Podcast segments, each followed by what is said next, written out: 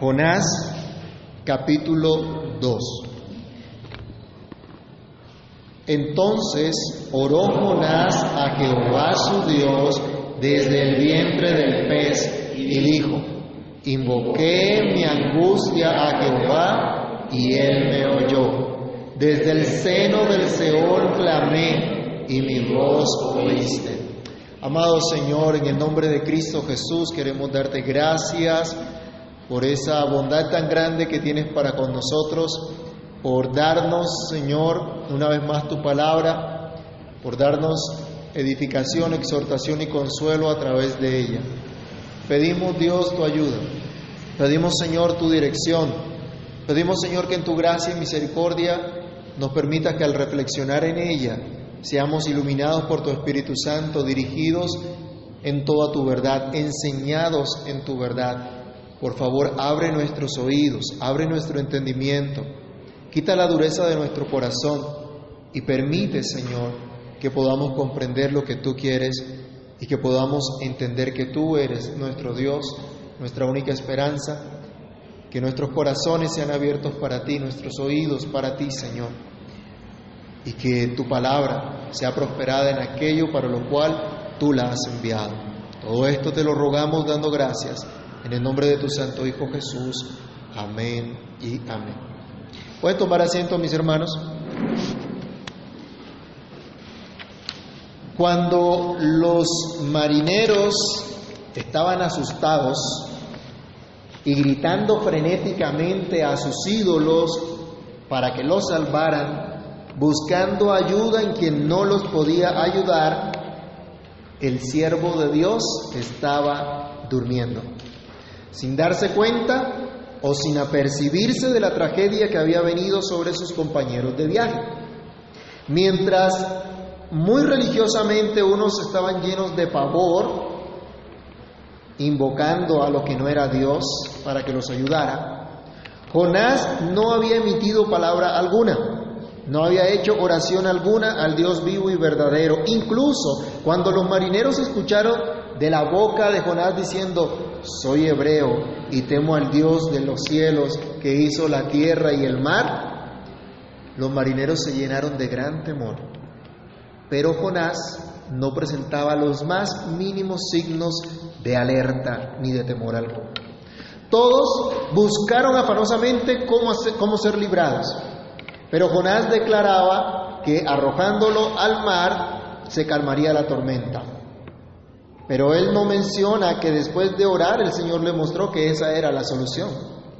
Él no dijo que si todos procedían al arrepentimiento, Dios podía tener misericordia de ellos y los podría salvar. Simplemente declaró su sentencia. Tal vez lleno de desesperanza, tal vez huyendo definitivamente de la presencia de Dios con su muerte. Dios lo deja. Y los marineros echan al mar a este hombre y cuando ven que el mar se aquieta, tuvieron aún más temor. Adoraron a Dios y prometieron votos al Señor. Pero no vemos hasta aquí a Jonás orando. No vemos hasta aquí a Jonás invocando a Dios, sino hasta cuando es lanzado al agua. Cuando ya todo había acabado para él y no tenía esperanza alguna. Jonás no percibía que Dios estaba conduciendo su vida a una confesión sincera, a un arrepentimiento genuino, hasta que por fin es lanzado al agua y se desborda su angustia. Angustia que podemos decir venía de antes, que venía minando su vida. Leamos lo que dice el salmista en el Salmo 32, versículos 2 al 4. La desobediencia y el pecado no confesado a Dios angustia más que cualquier cosa. Salmo 32, del 2 al 4, que dice. Bienaventurado el hombre a quien Jehová no culpa de iniquidad y en cuyo espíritu no hay engaño. Mientras que ayer se envejecieron de hueso y gemir todo el día, porque de día y de noche se acabó su espíritu humano, se volvió mi perdón en sequedad de verdad. El salmista experimentaba angustia a causa de su pecado. Ya esta angustia, podemos decir, estaba en la vida de Jonás también. Pero llegó el tiempo para Jonás de orar. Dios lo llevó a acercarse una vez más a su presencia, incluso habiendo sido lanzado al mar. Dios lo libró preparando una gran liberación, una gran salvación por medio de ese pez que él mandó que tragase a Jonás. Y es allí cuando Jonás ora y le da gracias a su Señor y Dios. Vamos a meditar en los domingos siguientes, a partir de hoy, en esta oración de Jonás al Señor. Y en estos dos primeros versículos vamos a ver una oración en la angustia. Vamos a ver cómo Jonás establece en medio de la angustia nuevamente su relación con Dios. Y él ora al Dios del pacto. Nuestro capítulo 2 de Jonás nos dice, entonces oró Jonás. ¿Y a quién oró? A Jehová su Dios desde el vientre del pez. Interesante. Aquí otra vez está el nombre de Dios. En el versículo 9 Jonás dijo, yo soy hebreo, yo soy parte de la comunidad del pacto, yo temo al Dios que hizo los cielos, la tierra y el mar que está bravo con ustedes, ese lo hizo mi Dios. Yo temo a Jehová, Dios de los cielos, era lo que había dicho. Y los marineros temían a ese, empezaron a temer a ese Dios. Los marineros se acuerdan a quién clamaron primero? ¿A quién estaban clamando? A sus dioses, a sus ídolos. Pero luego, ¿qué fue lo que pasó cuando Jonás les dice, yo soy hebreo y temo al Dios que hizo los cielos y la tierra? Y aparte de todo les dice, y estoy huyendo de la presencia del Señor. ¿Cómo quedaron estos hombres? Llenos de pavor, llenos de espanto, llenos de miedo, porque estaban en las manos del Dios vivo y que estaba airado. Es interesante, hermanos, acá ver que Dios se revela en medio de este juicio, como habíamos estudiado, también a estos marineros para mostrar su salvación. Y luego ellos, cuando ven todas estas cosas, ¿qué terminan haciendo? Volvamos a Jonás capítulo 1, versículo 14. Jonás 1, 14. Entonces clamaron a Jehová y dijeron, te rogamos ahora, Jehová, te rogamos ahora, Jehová, que no perezcamos nosotros por la vida de este hombre, ni pongas sobre nosotros la sangre inocente, porque tú, Jehová, has hecho como has querido. Otra vez repiten el nombre de Dios. ¿Sí? Esta gente no conocía a Dios, no conocía el nombre de Dios, pero fueron llevados a invocar a Dios y a temerle a Dios. Y después que lanzan a Jonás al mar y ven que el mar se aquieta, dice la escritura que ellos adoraron a Dios y prometieron pacto, eh, ofrenda al Señor, sacrificio. Y esta gente que no conocía al Dios del pacto fue traída a clamar al Dios del pacto. Aunque formalmente ellos no sabían, no conocían esto, ahora es el turno de Jonás para que ore.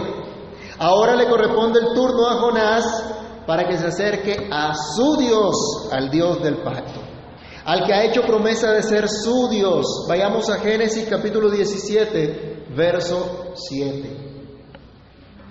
Recuerden que él está diciendo, yo soy hebreo, yo soy descendencia de Abraham, yo soy parte de ese pueblo al cual Dios ha dado promesas. ¿Qué promesa dio Dios en Génesis 17, 7?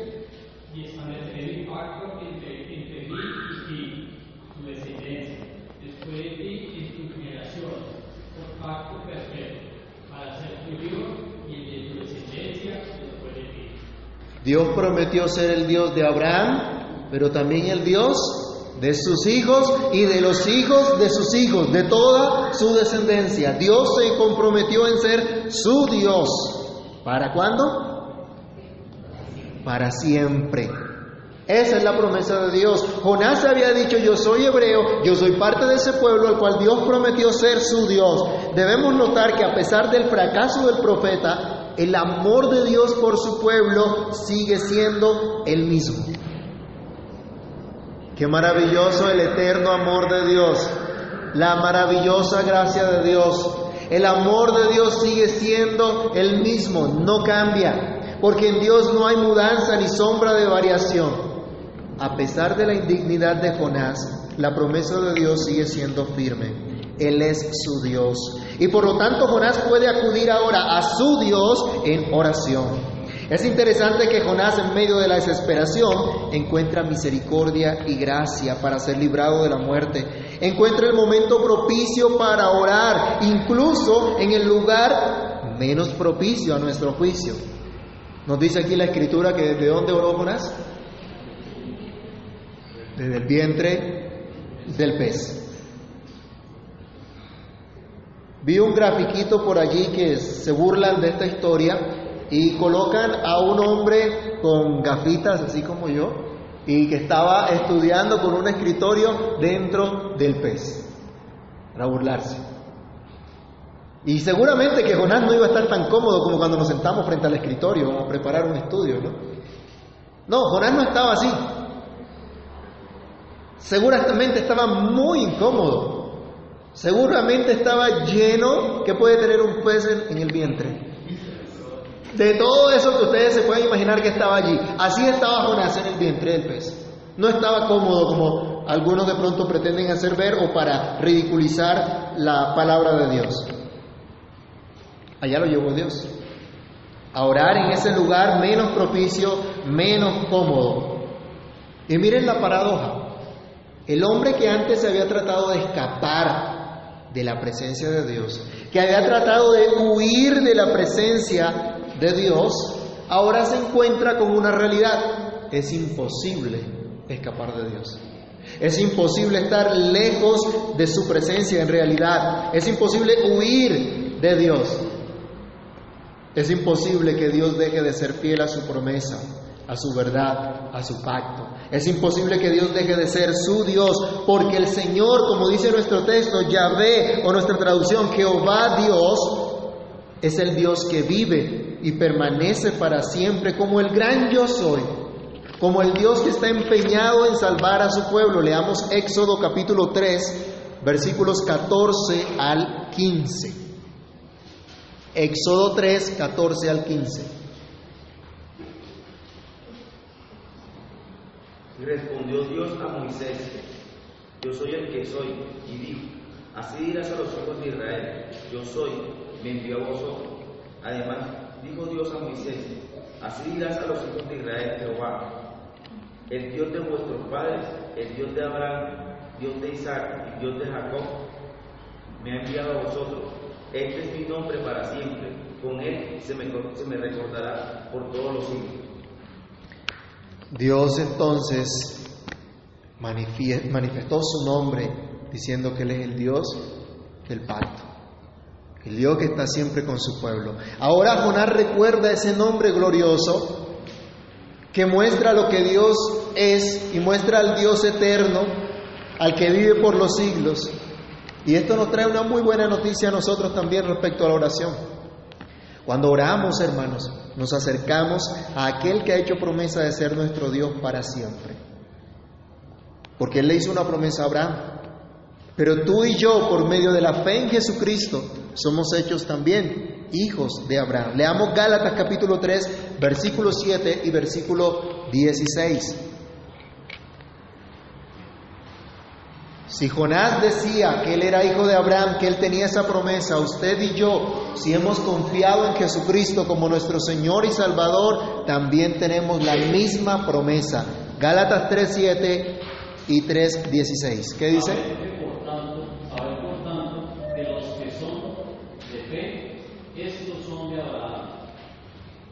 Y el 16. Ahora bien, Abraham fueron hechas las promesas y a su simiente, no dice y a las simientes, como si hablase de muchos, sino como de uno, y a tu simiente, la cual es Cristo. En Cristo es que tenemos nosotros esa promesa.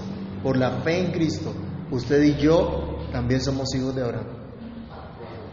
Y así como Jonás tuvo esa promesa, y Jonás pudo decir, Él es mi Dios, Y se nos dice que él oró a su Dios, usted y yo. Hoy también tenemos el privilegio de orar a ese Dios que permanece para siempre, al Dios eterno. Jonás oró a su Dios, el Dios que se relaciona con su pueblo, pero que se relaciona con cada uno en particular, a su Dios. ¿A quién oras tú? ¿Al mismo Dios del pueblo que tiene promesa? ¿Conoces personalmente a ese Dios? ¿Conoces al que nunca deja de ser y clamas a Él siempre o solamente cuando estás en angustia? Jonás comienza a orar a su Dios contra el cual había pecado, pero también ora al único que le puede librar. Ora a Dios y le da gracias. Y vemos toda la estructura de esta oración, todo el capítulo 2, pueden adelantarlo, leer, leerlo en casa. Es la estructura típica de un salmo de acción de gracias al Señor por su liberación. Ora demostrando así su esperanza de liberación solamente en aquel que habita en lo alto y sublime, en aquel que hizo todo lo que existe, en aquel que sostiene todas las cosas, en el mismo que se relaciona personalmente con su pueblo y con cada uno de sus miembros en particular, tal como lo hizo con Abraham y con su descendencia, como leíamos en Génesis 17. Esta oración de Jonás es un cántico de liberación porque solo Dios nos puede librar. Y solo Dios puede recrear con su gracia nuestras almas, llenar de gozo nuestros corazones, llenar de alegría nuestras vidas, incluso en medio de la angustia. El salmista en el, en capítulo 23 de los Salmos decía, el Señor es mi pastor. Y decía, el Señor adereza mesa delante de mí en presencia de mis angustiadores. Vayamos también al Salmo 40. En otro contexto, el salmista experimentó este gozo que Dios da, esta ayuda y socorro que viene de Dios. Salmo 40 del 1 al 3. Pacientemente esperé a Jehová y se inclinó a mí y oyó mi clamor y me hizo sacar del pozo de la desesperación, del lodo cenagoso, puso mis pies sobre ella y enderezó mis pasos Puso luego en mi boca cántico nuevo, alabanza a nuestro Dios. Verán esto muchos y temerán y confiarán en Jehová. Esto es un salmo de acción de gracias. Y Jonás está haciendo una oración de acción de gracias porque Dios lo libró. David decía, del lodo cenagoso de la desesperación, el único que me puede librar, el único que me pudo sacar, el único que pudo enderezar mis veredas, fue Dios. Nadie más. ¿Quién te puede librar si no solo el Señor? ¿Quién te puede ayudar si no solo Cristo? Solo Él. También en el Salmo 138, versículo 7, se nos habla de este gozo y alegría de la liberación que solo Dios puede darnos.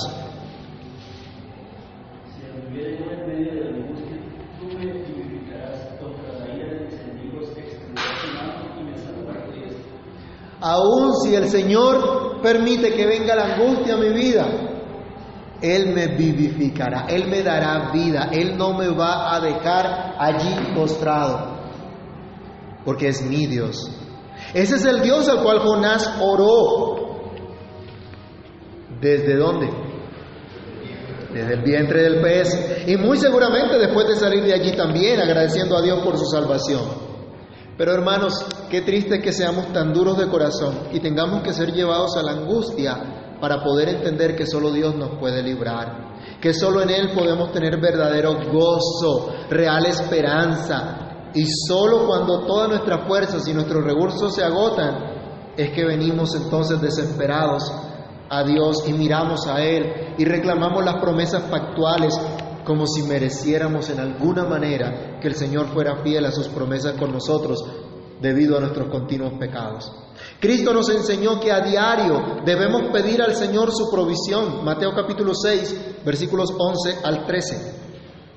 Pero del mismo modo que a diario debemos pedir la liberación, el socorro, la ayuda del Señor, en el Padre nuestro Él nos enseña a pedir que nos provea lo que necesitamos, pero que también nos libre de toda tentación. Leamos rápidamente Mateo 6, 11 al 13. ¿Lo tiene?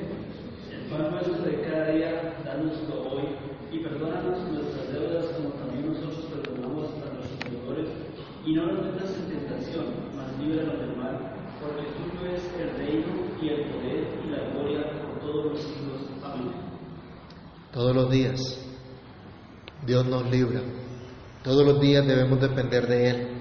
Pero no venceremos la tentación el día de mañana si la gracia de Dios no nos sostiene. Caeremos una y otra vez en el mismo pecado si no es Dios nuestra ayuda y nuestro escudo, si no confiamos en Cristo. No avanzaremos en nuestra vida espiritual si descuidamos nuestro santo deber de ofrecernos a Dios todos los días en sacrificio vivo, en adoración personal, entregando todo nuestro ser a su cuidado y poniendo todas nuestras capacidades que Él nos ha concedido a su servicio. Jonás fue llevado a orar al que ha preparado de antemano salvación otra vez leamos el capítulo, el capítulo 1, versículo 17 de Jonás. En la versión hebrea, este capítulo, este versículo 17 realmente es el primer, capítulo, el primer versículo de la siguiente sección que le está narrando, que dice, pero Jehová tenía preparado un gran pez que tragase a Jonás, y estuvo Jonás en el vientre del pez tres días y tres noches. Tal como estudiamos la semana pasada, habíamos enfatizado la gran liberación preparada de antemano por el Señor. Ese es el Dios que puede librar, que está empeñado en salvar a su pueblo, el que tuvo a bien escuchar el clamor de Jonás. Al principio del relato bíblico no vemos a Jonás orando, sino que, ¿cómo vemos a Jonás? Capítulo 1, versículo 3, rápidamente, leámoslo. Jonás 1, 3.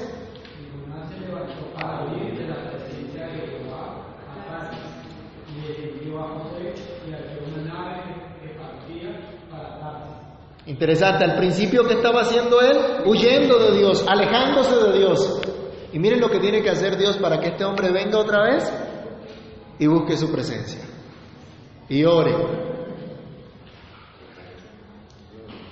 ¿Se parece un poquitico Jonás a alguno de nosotros? ¿Será una fotografía de uno de que otro de nosotros? Mis hermanos,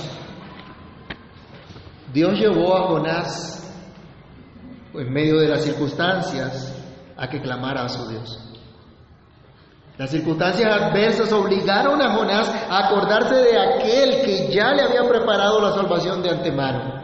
Por cierto, hermanos, ¿Cuántos de nosotros tuvimos durante esta semana el tiempo de rogar al Señor, adorándolo en secreto y en comunión? ¿Cuántos nos deleitamos ese tiempo en su presencia? ¿Cuántos anhelamos durante esta semana que llegara el día de hoy para venir a reunirnos con su pueblo a adorarle? ¿Fue nuestro deseo?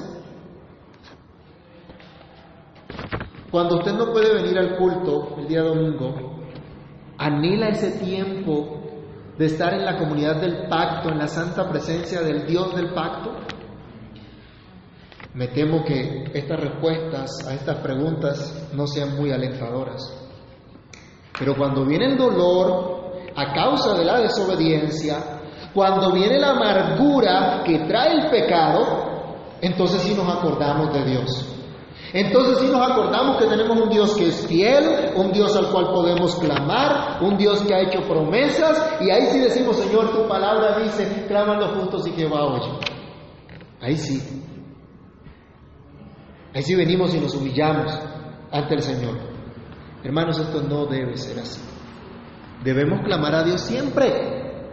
Y no solamente hacer una oración en la angustia como vemos ocurrió con Jonás. Lo segundo que vemos acá es que Jonás ora angustiosamente ante la proximidad de la muerte. Y en este caso de Jonás, la proximidad de la muerte no le trajo esperanza, le trajo angustia, no paz, como de pronto expresaba el apóstol Pablo en Filipenses 1:21 cuando decía, porque para mí el vivir es Cristo y el morir es ganancia. Pablo no se asustaba ante la muerte, no estaba afligido. porque sabía que estar en la presencia de Dios es mucho mejor y ser librado de una vez por todas de cualquier tentación, de cualquier pecado y ser perfeccionado para siempre. Y eso debería estar en nuestro corazón. Pero Jonás estaba viendo el juicio de Dios, la ira de Dios sobre su vida y por lo tanto no experimentó la seguridad de Pablo ni la seguridad del salmista que a pesar de sus faltas pudo expresar cómo Dios lo había encaminado. Salmo 73, versículo 24. Pudo ver cómo Dios había guardado su vida y cómo le esperaba la gloria en la presencia de su Dios. ¿Qué dice Salmo 73, 24? Me has guiado según tu consejo y después me recibirás en gloria. Mire la esperanza del salmista. Pero esta no era la esperanza que tenía Jonás.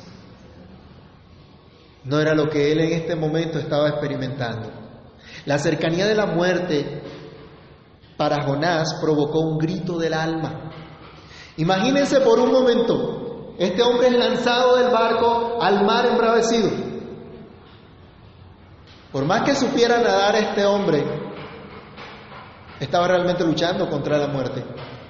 Tenía la muerte allí frente a él. No podía hacer nada para salvarse. Simplemente sentía morir, sentía desfallecer. Ni siquiera podía expresar con sus labios una oración adecuada, bien articulada. Pero desde lo profundo de su ser gritó a Dios. Otra vez el versículo 2 de Jonás capítulo 2 cuando dice, invoqué en mi angustia a Jehová. Y repite, desde el seno del Seol clamé. Está diciendo que gritó, que su alma gritó a Dios. Antes, él había hecho una declaración muy ortodoxa, Jonás 1.9, soy hebreo. Y temo a Jehová, Dios de los cielos, que hizo la tierra y el mar. Así como repetimos nosotros el principal propósito de la existencia del hombre, ¿no? Como aprendemos ciertos artículos de nuestra confesión de fe muy ortodoxo, pero ahora de todo corazón tiene que acercarse a Dios, al Dios del pacto, al Dios de su salvación. Mis hermanos, recuerden algo, Cristo fue angustiado, su alma fue angustiada por nuestra culpa, siendo Él totalmente inocente, al tener que llevar el pecado de todos nosotros. Él llevaría la ira de Dios y sentiría el desamparo de Dios y se sentiría sin su eterna comunión. Y es por esto, vayamos a Mateo 26, 28 al 39, que nuestros primeros hermanos de los primeros siglos, en lo que llamamos sus confesiones como el credo de los apóstoles, consignaron una expresión donde dicen que Cristo descendió a los infiernos. La angustia de llevar nuestros pecados y sentir la separación de Dios. Mateo 26, 38 al 39.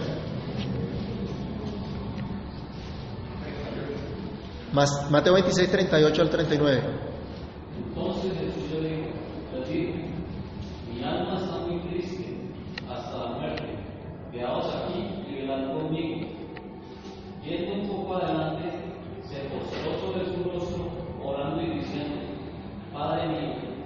Es posible, pasa mí esta pero no como sino como. Cristo fue angustiado por nosotros para librarnos a nosotros, para darnos acceso con confianza, como dice Hebreos 4:16, al trono de la gracia de Dios, para que encontremos gracia para el oportuno socorro, para que constantemente vayamos al trono de Dios con confianza, para que no estemos afanosos absolutamente por nada, sino que demos a conocer al Señor nuestras peticiones con toda oración, con toda súplica, con toda acción de gracias, como dice el apóstol Pablo en Filipenses 4:6. Pero Jonás hizo una oración en angustia, dando un grito en su alma y elevando a Dios un clamor desesperado. Este clamé que dice aquí en el versículo 2 de Jonás se refiere a un clamor desesperado. No está aquí Jonás tranquilamente meditando y diciendo cuán bueno eres, Señor. Ten a bien ayudarme. ¿Cómo clamaría usted si se está ahogando en el mar? Cuando alguien se está ahogando, ¿se queda tranquilito en el agua? No, usted no ve eso, ¿cierto? Se desespera, se angustia. ¿Y quién le va a decir, cálmate, no le ores así al Señor, tienes que ser, tienes que orar de otra manera? No, Él no hizo nada de esto. Fue algo desesperado. ¿Cuántas veces en nuestra vida nos toca así para poder orar a Dios? No hay tiempo de nada. Solo de pedir, Señor, ayúdame, Señor, socórreme. Fue un grito desesperado del, del, profeta ante la gravedad de lo que estaba viviendo. ¿Y quién no haría lo mismo en esa situación? Pero ¿qué fue lo que lo llevó a tal situación? ¿No fue su mismo pecado? ¿No fueron sus mismas palabras? Jonás 1 del 10 al 12, leámoslo rápidamente otra vez. Jonás 1, 10 al 12.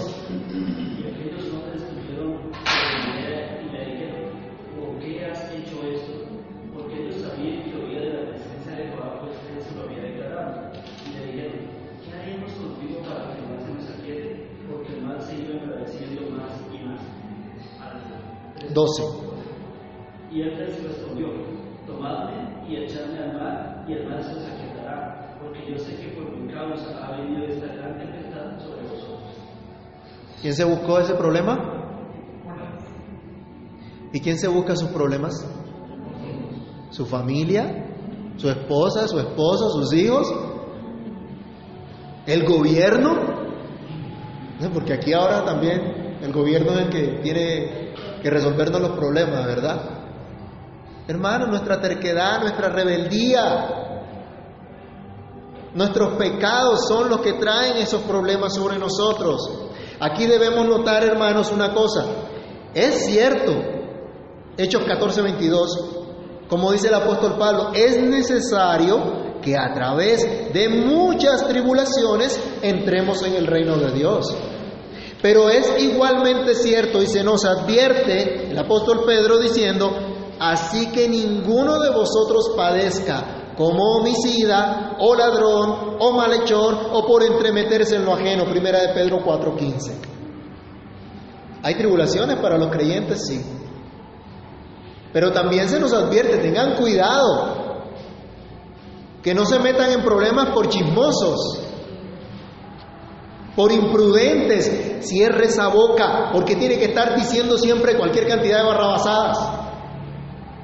Aquí dice que no sufra por entremeterse en lo ajeno, en lo que no le corresponde, por ladrón, por tomar lo que no le pertenece. En otras palabras, no busques tribulaciones por tu terquedad y desobediencia a la ley de Dios. No esperes para clamar con desesperación a Dios cuando se te cierren todas las puertas, cuando estés a punto de perderlo todo, incluso tu propia vida. No esperes a que llegue eso. Antes de eso, clama al Señor. Pero aún, si Dios te lleva a esa situación, todavía hay esperanza. Porque Jonás hizo una oración en la angustia, un ruego al que todo lo ve y todo lo sabe en todo lugar. ¿Desde dónde clamó Jonás? Desde el vientre del pez, desde su sepultura, desde el mar, desde el vientre del pez en el cual Dios estaba realmente preservando su vida. Era la fosa, era la tumba para Jonás, pero era lo que Dios había preparado para salvarlo, para librarlo. Dice otra vez nuestro versículo, entonces oró Jonás a Jehová desde el vientre del pez. Es interesante notar que al principio el profeta tuvo una idea equivocada de Dios y pensó huir de la presencia del Señor, huir de la comisión que Dios le había entregado. Pero lejos de todo y de todos, en las profundidades del mar, en el vientre del pez, ora al Señor su Dios. Dios que no se limita a una nación, a un lugar, porque no tiene límites. Él todo lo sabe, Él todo lo ve y Él está en todo lugar. Le tocó orar en un lugar extraño, el menos propicio para vivir y para orar, pero el lugar que Dios le preparó para salvarlo. Quiera Dios librarnos y ayudarnos, y quiera Dios también llevarnos a la oración, ojalá en la comodidad de nuestra casa, en nuestra habitación, Pero incluso si es necesario que Dios nos lleve a orar, a invocar su nombre por medio de Cristo en las situaciones que nos incomodan, en medio de las cosas que no nos gustan, pero que nos lleve a orar, que nos lleve a volvernos a Él. Por último, Jonás dijo, invoqué mi angustia a Jehová, y Él me oyó. Desde el seno del Seol clamé, y mi voz oíste. Nuestra última reflexión resalta que esto fue una oración escuchada por Dios. Esto es lo más maravilloso de todo. Fue una oración que Dios escuchó, una muy buena noticia. Dios escuchó esta oración, Dios no tenía obligación de escucharlo, pero lo hizo. ¿Saben por qué? Porque es el Dios del pacto, porque es el Dios de la promesa, el Dios que se comprometió en ser su Dios y el Dios de su descendencia para siempre, el Dios de su pueblo el Dios que oye en medio de la angustia. Vayamos a Isaías capítulo 63, verso 9. Es el Dios que sabe perfectamente lo que vive su pueblo, el Dios que está dispuesto a salvar siempre a su pueblo. Fue lo que ocurrió con la iglesia antigua, Isaías 63, 9. En toda angustia de ellos se fue angustiado, y el ángel de su paz los salvó. En su amor y en su clemencia los redimió, y los trajo y los levantó todos los días de la antigüedad. Eso fue lo que hizo Dios con su pueblo. Eso es lo que Dios hace con nosotros. Asimismo el rey David experimentó y proclamó en las mismas palabras que está usando Jonás, Salmo 18, versículo 6. Miren lo que pasó con el salmista también, Salmo 18, 6. Hay que despegar las hojitas de la Biblia o manejar mejor el celular.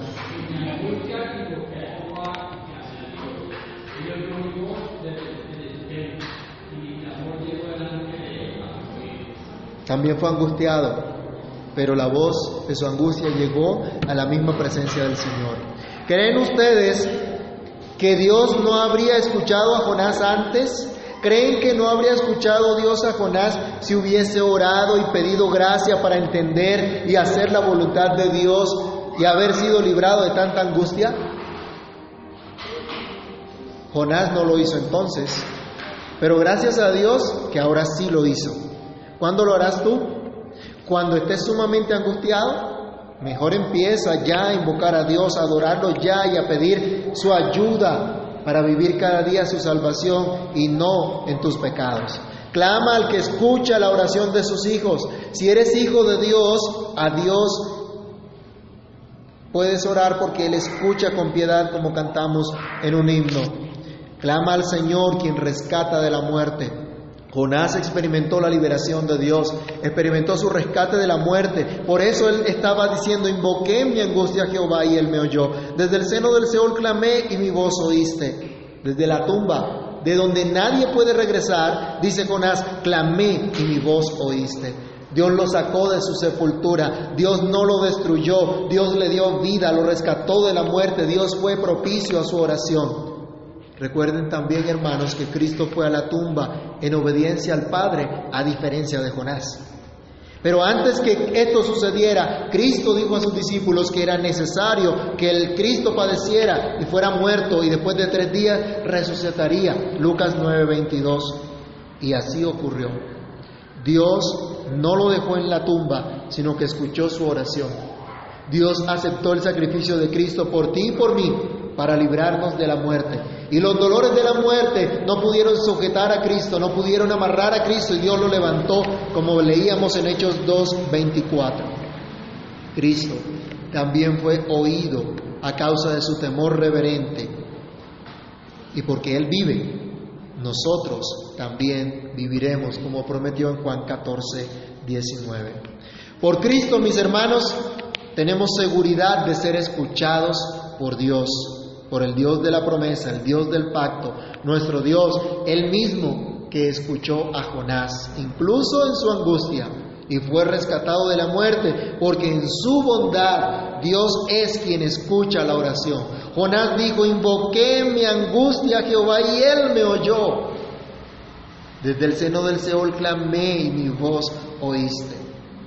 Jonás expresa gran gozo porque Dios le oyó, porque Dios lo escuchó. Y sabemos nosotros que fue por pura gracia, por pura misericordia. Ni siquiera por el arrepentimiento profundo de Jonás. Porque por cierto, hermanos, como vamos a seguir meditando, no vemos en esta oración una petición de perdón. No vemos en esta oración arrepentimiento de parte de Jonás, sino simplemente alegría porque Dios lo libró de la muerte. Acá debemos reconocer que nuestras oraciones tampoco están libres de mancha, ¿no? Nuestras oraciones tampoco son perfectas y nuestro entendimiento de Dios no siempre es el más adecuado, como había ocurrido con Jonás. No siempre tenemos el mejor entendimiento de la verdad de Dios, de su carácter, pero en su gran misericordia Dios nos oye. Vayamos a Romanos capítulo 8, versículos 26 al 27.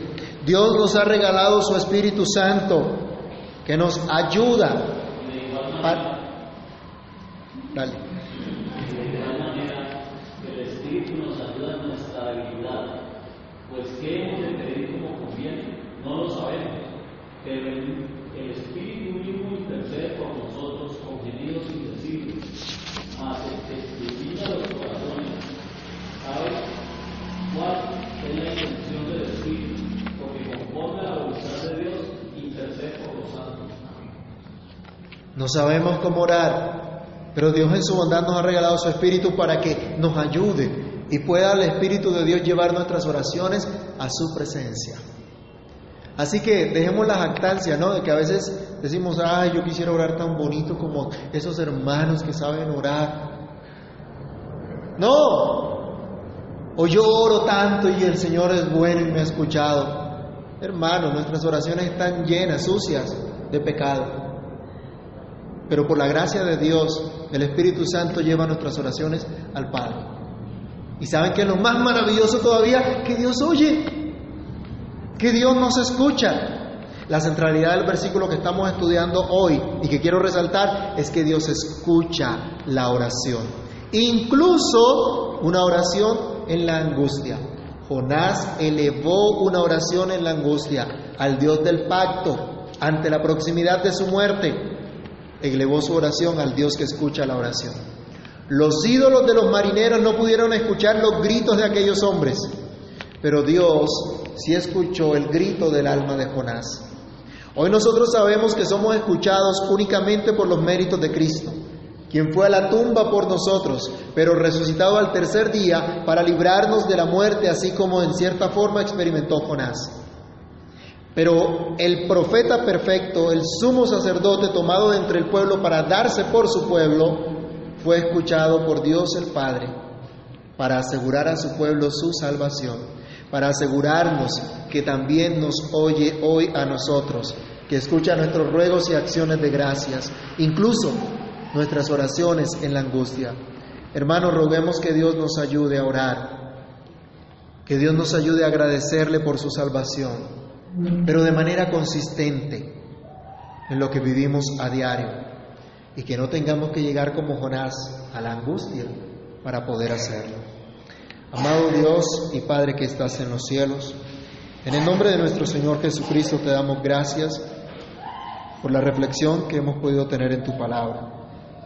Sigue hablando nuestras vidas, sigue hablando nuestros corazones, sigue ayudándonos, Señor, a reconocer nuestra falta, nuestros pecados ante ti y a volvernos de todo corazón, Señor, a saber que tú eres nuestro Dios, a depender de ti para todas las cosas, a entender que no somos capaces de obedecerte en nuestra fuerza, en nuestra capacidad, que no somos capaces de vivir como tú quieres, sino solo por medio de la fe en Cristo, solo por el poder de tu Espíritu actuando en nosotros. Ay Señor, quita la rebeldía de nuestro corazón, quita la dureza de nuestro corazón, oh Dios. Señor, quita toda esa insensibilidad, esa apatía, esa falta de interés. Y danos la gracia de comprender tu amor, de comprender tu bondad, Señor, para que nos acerquemos a ti sinceramente para que vivamos para tu gloria, para que te honremos con todo nuestro corazón. Ayúdanos Dios a invocar tu nombre no solo en la angustia, sino también en los momentos de gran gozo, cuando vemos tu ayuda y tu provisión latente.